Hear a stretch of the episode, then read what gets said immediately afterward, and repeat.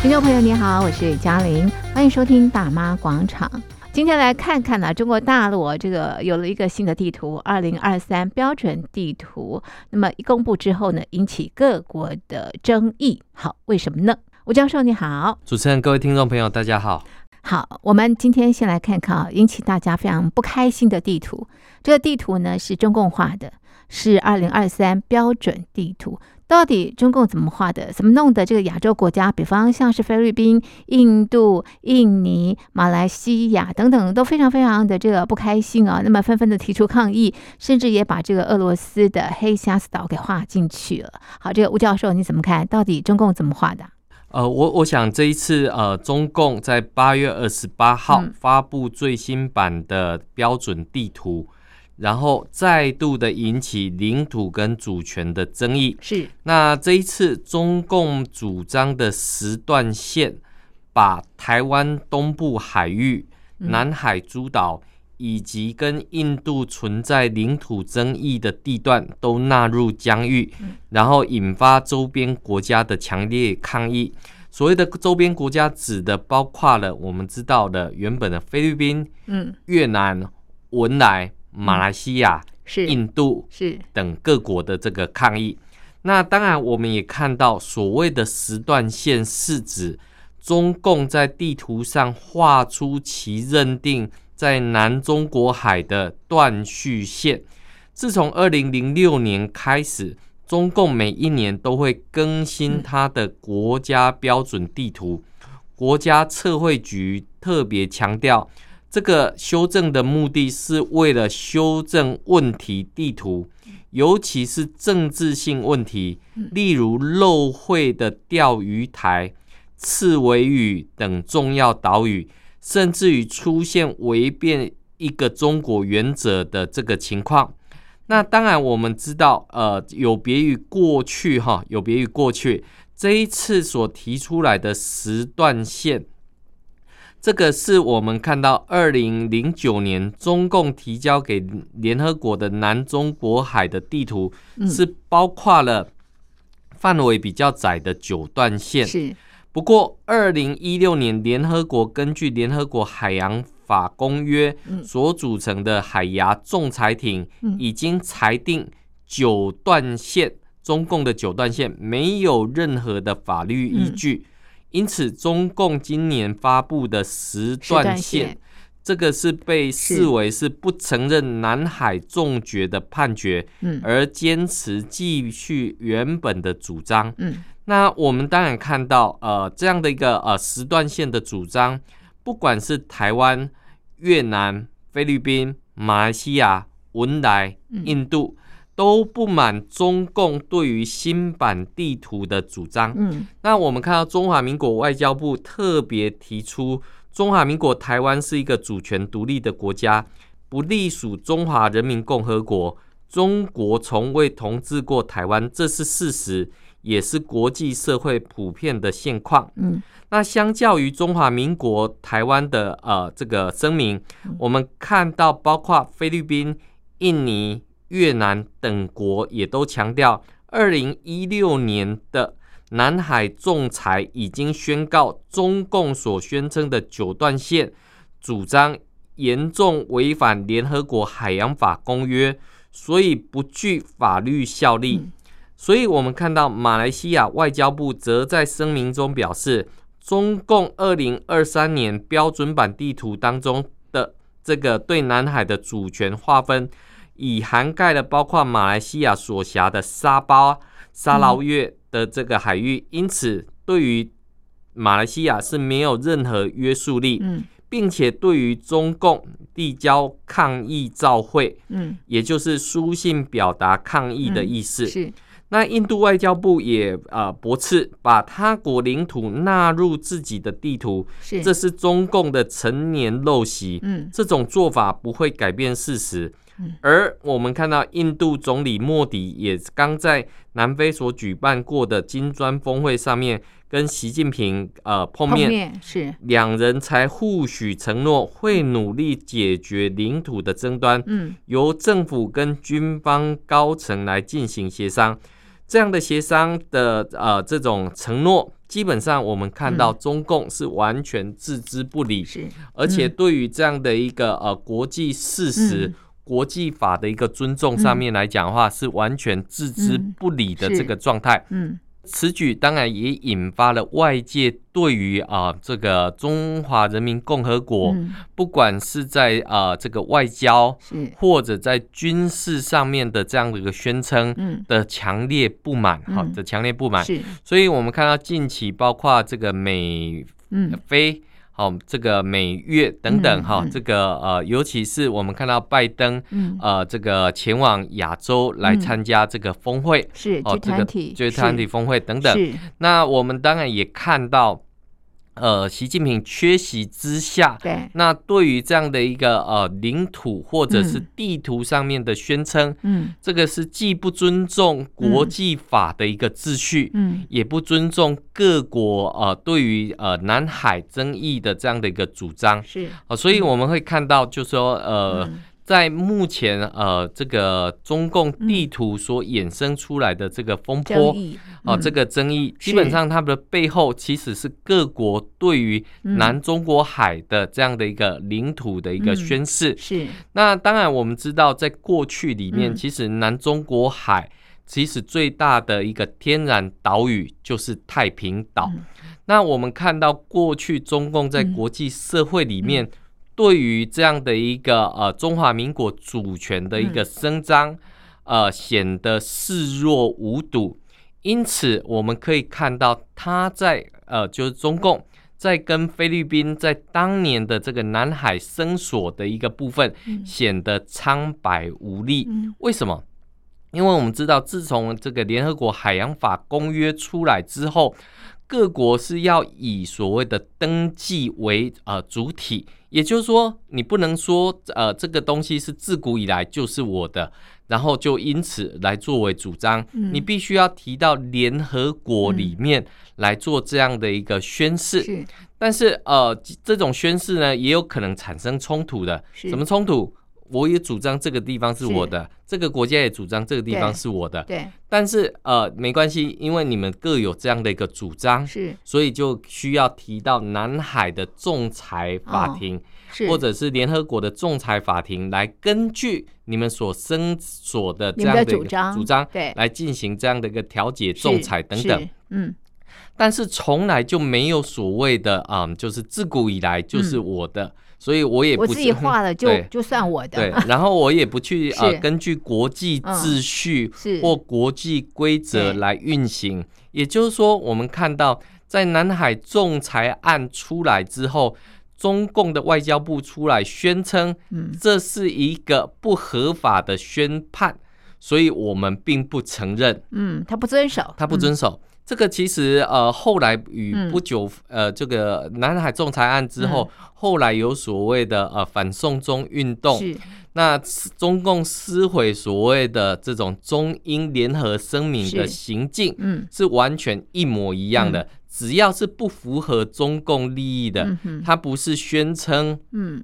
这个是历史决议，嗯，再不然就是根本不承认有这样的一个、嗯、呃宣判，嗯、或者是法律规定。嗯、那我们看到呃这样的一个做法，并无助于争端的解决，没错，是。反而造成了区域上面的冲突跟紧张。是。因为我们知道，中共在过去的一段时间里面，嗯、在东协是着力非常深的。嗯过去有阿西样加一，加的是指中共，嗯，那后来有阿西样加三，指的是中日韩的一个部分。是，那我们看到过去美国一直对于东协国家的呃，不管是呃外交上面的努力，或者是在一带一路上面的呃争取上面来讲，是比较呃这个这个鞭长莫及的一个状态。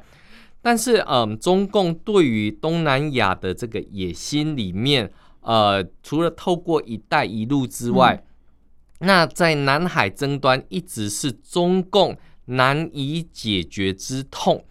不过，在过去里面，哈，在过去里面，中共有着所谓的搁置争议、共同开发的南海行为准则的这样的一个倡议，嗯，那一度让美国在这个呃南海议题上面，或者在这个所谓的东协国家的这个崛起过程当中，是难以施力的这个状态，嗯，可是我们看到，自从中共经济下滑，嗯。尤其是在“一带一路”造成了多处的这种债务危机之后，是是。那对于南海的争端、嗯、或者是南海的争议上面来讲，嗯、哇，各东协国家跟中共一直是处于一个剑拔弩张的一个状态。嗯、那我们知道，中共是不可呃这个放弃任何的这样的一个领土，嗯、但是呢，我们却看到在过去里面。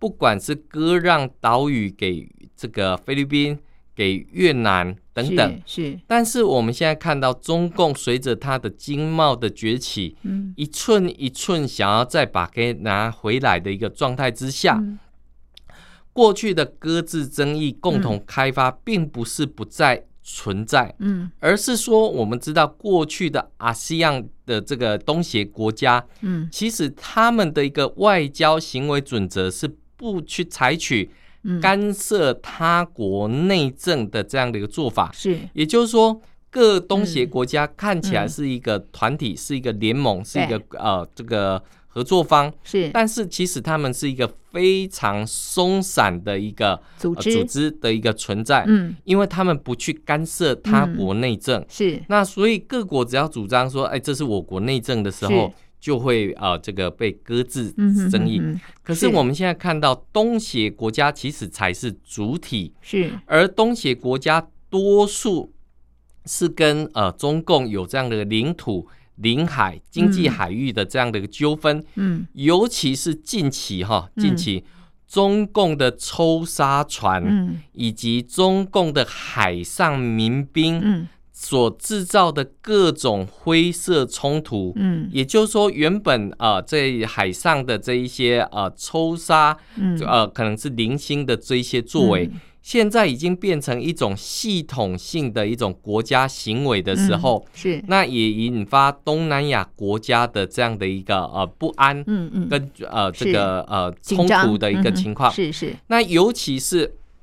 我们知道，过去中共曾经在所谓的惩越战争当中，嗯，嗯。呃呃获得胜利，嗯，那我们知道，在地缘冲突上面，呃，近期不管是在这个呃东北亚哦、呃，东北亚的争端，嗯，或者是台海的危机，嗯，亦或是南海的这个争议里面，嗯，呃，外界都认为这三个地方可能产生冲突的。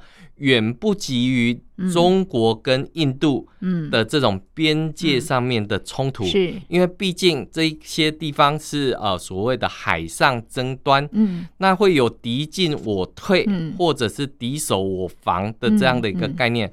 可是中国跟印度，呃，我们看到他们不仅在边界里面啊有这样的一个领土争议，嗯，更重要是在地缘政治上面。到底亚洲谁才是老大的 这个观念、嗯、是，是哦，我们看到印度的莫迪啊、哦，印度的莫迪一直有所谓的印度制造的决心。是，那呃，近期因为呃这个中共的这些蛮横不讲理的这些、嗯、呃违反国际法的行为，是。现在国际里面有一种防中。恐中的这样的一个呃思考，是，所以印度变成各国的这种投资对象。嗯嗯，那印度在呃这种所谓的印度崛起的过程当中，也不断的去铺陈，嗯，印度可以取代中共。的这样的一个、嗯、对。呃世国世界制造的这样的一个工厂是，尤其是我们看到二零二三年的时候、嗯，印度的人口总数嗯已经超越了中国的是这种呃经济的呃所谓的人口红利的一个部分，没错。更重要的是。呃，印度的这个新兴人口是属于年轻的劳动力的这个人口，是，是。最重要的是印度人讲英文、嗯、啊，所以他在国际接轨上面，我们看到各国在进行供应链转移的首选对，是当然是台湾的一个部分。嗯嗯。但是其次，如果没有办法在台湾来进行这样的一个呃供应链的一个部分，嗯，其次的选择可能是到印度，是或者是到东南亚国家，没错。所以各国转单的效应是非常明显的。嗯。而在中共的呃国家里面，呃这些外资嗯。也不断的撤离，嗯，好，不管是生产制造。都不断的远离啊，这个中国大陆的一个情况，所以东协国家或者是印度哦这些南亚国家也开始有取而代之之势。是，再加上中共目前的这种锁国的策略，嗯，也导致了呃中共经济的疲弱不振。没错，因为我们知道中共的经济它不像北韩一直以来都是非常贫穷的状态。中共是历经过改革开放、经济起飞之后，现在变成经济放缓，是，也就是人民有曾经享受过经济发展的这个红利，是，现在却要缩裤带、勒紧裤带的一个状态。这个对呃中共来讲，对于习近平来讲，这都都是当然是一个。在发展经济上面的一个软肋，嗯，这个不太可能透过所谓的呃这种宣传工具，嗯，就能够重拾国际的信心，不太可能重拾大陆老百姓对于中共执政的信心。是，所以我们常常看到的是，嗯，呃，在这种所谓的呃中国大陆地图的这个释放本身，其实当然地图爱怎么画就怎么画。可是画了之后，能够让周遭没有一个国家称赞他，嗯，然后反而变成了是一个呃反对的一个情况，那把自己变成了一个剑靶的一个状态，这个其实是非常不智的这样的一个行为。对，他还把这个俄罗斯的黑瞎子岛也画进去，对不对？那就俄罗斯 对是不是很尴尬？所以我们才讲啊，就是说中共希望统治世界的企图心，嗯，即使在地图里面。呃，这个呃，这这个表露无遗。嗯嗯。但是我们会看到，就是说，为什么会有这样的一个地图的出现？为什么要画二零二三标准地图呢？它的意图是什么呢？这个意图当然在我们外界看来，第一个当然是满足习近平的这种。呃，这个称霸称霸世界的野心，世界的野心。那第二个部分当然也是因为啊、呃，中国大陆因为近期或者是呃近年的这种战狼外交，是是，似乎呃膨胀了各种不同的爱国呃主义，哦、是是。但最重要的是在中共的宣传之下，呃，这种百年之屈辱。嗯好，中华人民站起来的这样的一个心态里面，在各种不同小粉红的吹嘘之下，你就可以看到，呃，这样的一个地图画的一个边界，呃，只会越画越越大，越大，越大，是是。然后更是以中国为世界的中心的这样的一个画曲，嗯，哦，所以我们看到不只有世界地图啊，连地球仪。好，各个我在上课的地球仪，过去里面大家不太重视，是，但是过去生产制造都在中国大陆，这个结果。各国被中共吃了豆腐，这个呃被中共给这个阴了的这样的一个情况。嗯，过去里面各国是闷不吭声，对对对。但是我们常常讲啊，俗话说趁你病要你命。那现在中共的这个国力、经济、经济不佳，好各种不佳的时候，那连这个越南、连文莱、连马来西亚都愿意站起来来。反抗中共，是是，那可见的现在中共的综合实力，其实已经让东协国家没有办法再有任何经济的吸引力。好，这个才是我们看到中共呃画了一个呃这个所谓自嗨的地图之后，标准地图，呃，没想到引发的这些后续的反应的一个情况。是是。哎，那您看啊、呃，这张地图带来的后续影响，除了热议之外，对中共带来的这个冲击是什么？我我想大概分成两个部分。第一个，当然呃，对于这个呃中共在画嗯。这种所谓的呃地图的这种样态，嗯、好，那我们当然看到它每年去更动，嗯，每年去变更，照理来讲不太可能。每年的领土会有大幅度的这样的一个变动，嗯嗯，但是我们看到中共所投入的。这一些测量人才、哦，测量的这个它所背后所支应的科学，嗯，不管是地理的、嗯，科学的各种不同的天文绘制，嗯，我们还是看到中共在这个呃绘制地图上面的这种技术上面的增长啊，这个跟过去来讲绝对不太是不，是不一样、那第二个部分里面，如果它能够精准绘画一幅地图，那它的使用绝对不是只有在教科书上面的使用，那它会在什么地方使用？那它是不是在商业的，或者是。在军事上面的这样的一个呃使用上面来做一个叠加的这个功能？是，因为我们知道近期中共的这个抽沙船，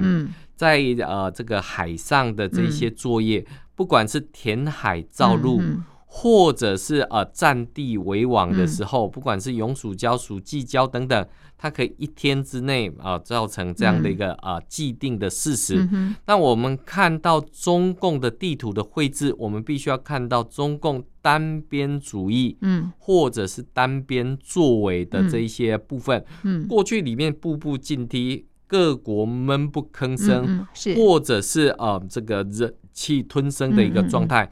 可是，在这一次里面，各国啊，并没有采取站出来讲话，反而站出来讲话的时候，是是是。那这个可以看到，呃，中共国力的这个消长。是。那当然，刚刚您说趁你病要你命啊，对，是因为我们知道，呃，不管是像菲律宾也好，越南也好，嗯，都跟美国重新站在一起。嗯。呃，菲律宾当然因为大选之后的这种呃，这个小马可仕，他本来就是亲美派的一环。对。那我们看到在在这个所谓的呃越南，嗯嗯、哦，我们看到呃这个各国转单的效应之后，嗯，嗯，其实你都可以看到，嗯。嗯，对于呃中共的这样的一个呃国际印象，嗯、或者是呃国际上面的呃这种呃阻碍的这个部分里面，违反国际法就是违反国际法，嗯，各种土豪或者是蛮横的行为。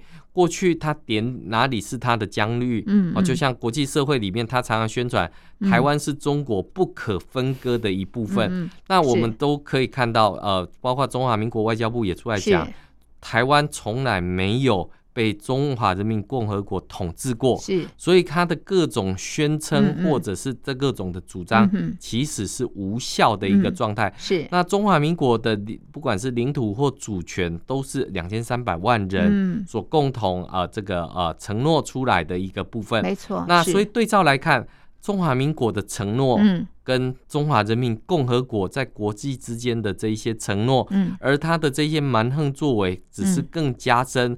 外界对于中共的这样的疑虑，嗯，所以我们看到近期中共希望推倡推广所谓的亚元的政策，嗯、以人民币为计价的这种呃国际政策，在到现在峰会很努力推嘛，对，到现在仍然是雷声大雨点小的原因，推不动啊，为什么推不动？因为各国不相信他的这些承诺的时候，那你如何能够？这是诚信的问题啊。这这当然是诚信的问题。国际外交上面最讲求的是诚信。嗯。那当然，武力只是嗯这个国际地位的一部分而已。嗯。但强权不见得呃就是硬道理。嗯嗯。那如何能够呃不管是透过我们过去讲 soft power 软实力去影响各国，或甚至于我们看到的这种呃这种所谓。巧实力，嗯，这个才是影响各国的最主要的一个关键，嗯，否则我们看到这个按中共的这个说法，自古以来哪里是他的领土？嗯，那从从过去以来，蒙古时代这个连欧洲也是这个呃中国固有之领土，是。那问题是现在是属于国际法体系。所谓国际法体系，不是你宣称这里是你的啊，对啊，你必须自己说了算 嘛。这个你必须要得到各国的同意跟承认，是啊，是啊，才有机会取得这样的一个呃国际上面的效力。对，否则呃自说自话或自圆其事，这个恐怕不是一个呃对于国际法有所认识的一个情况。是，可是我觉得非常的纳闷，就是说呢，这个动作对中共来说呢一点加分都没有，但是他还做。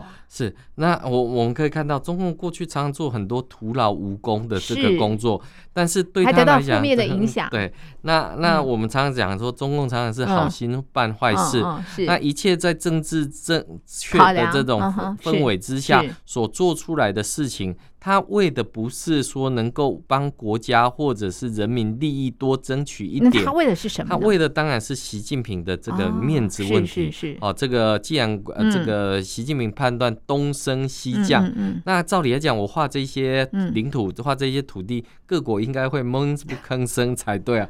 结果没想到反对的不是呃这个欧美国家，反而是呃像东南亚呃他过去视为。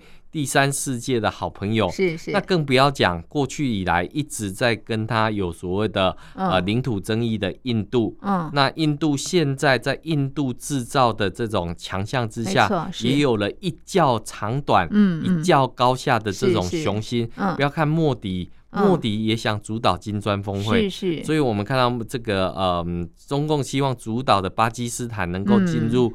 所谓的金砖峰会，最后也被莫迪给否否决了。嗯嗯、那所以你可以看得到，就是说，呃，所谓的中共说的算，好、嗯，这、嗯、过去里面大家都不今中国是不是生气了？嗯嗯、哦，是不是误判了中国等等？现在我们看各国回到理智，嗯、回到呃这个国家利益来做考量的时候，嗯嗯、中共的这些呃如意算盘就容易一一被点破的一个状态。哇，这个画地图没办法东升西降，这招没用。这招不晓得中共会再使出什么样的招、哦。我我们常常看这个中共不是在他们自己的文字上面啊来自我吹嘘，是再不然就是透过呃这种国际。组织，嗯嗯，呃，要去做一些呃，这个位置上面的这个修改，嗯嗯嗯。当然，我们看到中共想要抢各种国际组织的这种秘书长，嗯，已经越来越无法哈，这个如心所欲，好，包括像近期美国也支持。印度成为联合国常任理事国对。的这个位置，那我们看到印度是欣然接受，没错，他很有企图心 哎。对，但是我们看到俄罗斯跟这个中共是。就是属于呃反对到底的这样的一个姿态。是，那到底啊反对会不会有效？而印度呃的这种印度制造或印度的这种呃这种关系的这种经营，会不会变成国际社会的一个关注重点，嗯，所以我们看到中共啊绘制这个地图，在我个人看起来，这叫自曝其短啊，并被他的这种国力综合实力是没有一点帮助都没有。是好，最后一个问题，请教吴教授哦。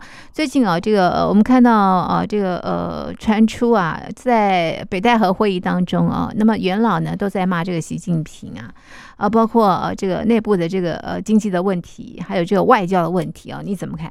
是，呃，其实我们看到这个，呃，近期在中共元老在北戴河会议骂习近平的这样的新闻，对，这个新闻是日经新闻呃所报道，这个记者叫中泽克二，其实我跟他还算呃认识，是是，那他是一个非常传统的、非常认真的一个呃日本记者，是，那当然这一次呃他做了这个报道之后。那当然，呃，外界呃是引发一些讨论的一个部分，是是。当然，呃，这些呃所谓的元老们有没有在这个北戴河会议里面，嗯、呃去做这样的一个呃斥责？嗯，呃，我必须要讲，在我们之前的节目里面，我们也曾经谈过，嗯、呃，在举行北戴河会议的时候，其实中国大陆。大半江山，嗯，都淹在这个水里面。没错，那结果中共的领导人还有空跑到北戴河，有心去度假度假去了。所以我我觉得，当然第一个部分里面，呃，我们可以看到，在过去习近平上台之后，在习近平上台之后，其实呃，对于呃已经定于一尊的习近平，嗯，那到底有没有？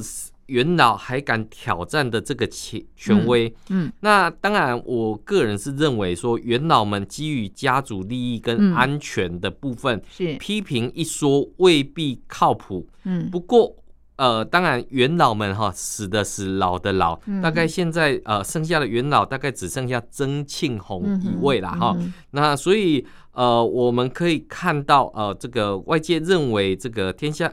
已经无底的习近平，嗯，那曾庆红的确有可能是最后一个。嗯，不过我们看到近期哈，习近平的举动非常的怪异。嗯，怪异之一是呃，我们刚刚也讲到，对于各地传出来的水灾，嗯，闷不吭声。嗯，第二。呃，在外事行动上面常常缺席，嗯，没错，那是我们常讲哈，这个习在学毛泽东哈、嗯嗯，这个我们看到近期这个毛泽东逝世一百三十周年的这个时间、嗯，各地方也有不管是立铜像或者是拍影片来纪念毛泽东。那我们看到，如果以毛泽东的行径来说，毛泽东在处于呃政治劣势的时候，选择闷不吭声。因为他一急躁的话，一烦躁的话就睡不好，睡不好的话就会更烦躁，是，然后想要出、哦、想到出击的方法、哦，所以有人讲啊，那那这个习近平是不是也是这样子？那会不会像这个毛泽东一样，蛰伏之后再崛起？那我们可以看到哈，在习近平的前两任是用反腐败来取得人民的这个呃兴趣。那可是问题是，呃，过去里面，呃，不管是呃邓小平的这种改革开放的这个成果，嗯、的确也让习近平有这样的挥霍的这个空间，是。哦，有这样挥霍的空间。嗯，所以即便哈、哦、这个改革开放四十年的财富积累，有这样的家业，也可以让呃这个毫无作为的习近平是。可以这个苟延残喘。对国际当中对于其腐败、呃称霸的野心的认识，开始来围堵他。不过，我们必须要看到，哈，像在这个二十大的时候，把这个前任的领导人胡锦涛。给嫁出去，给请走了，那架出去，那这一幕非常令人印象深刻。嗯、如果还有元老敢斥责他的话，嗯，如果对照这一幕的话，我们到底应该做什么样的一个解释？但是。我们也必须要看到的是，哈，就是在疫情的这个呃政策里面，哈，我们看到让中共的经济开始衰败。那不过，不过我们看到对中共来讲的话，你看他说封。就封、嗯，没错，是说呃，这个放开清零政策就放开清零政策。对对，这个如果没有一个相当有权力的领导人的话，其实你很难去解释这样的一个现象。哦、是是是。但是呃，如果对照着近期习近平的怪，对哦，那中泽克二的这样的一个啊的这样的一个一个评论文章里面，他所得到的消息。其实也不会让人太奇怪的一个情况。哦、对照那个习近平的行为，哦、对，对照习近平的行为啊。不过，当然我们也可以另外的节目再来讨论，为什么习近平在近期啊他的行为会这么的怪异，怪不出席很多的国际会议。对，嗯、那这些怪异的情况里面，到底是什么样的一个原因？是是啊，所以这一块里面，我会把它解释成，呃，就是习近平近期的怪。好，那他到底是什么样的原因？好，我们下一集节目再来推敲推敲哦。OK，那么今天的节目呢就进行到这里，非常谢谢听众朋友的收听，也谢谢吴教授您的分析，谢谢您，谢谢。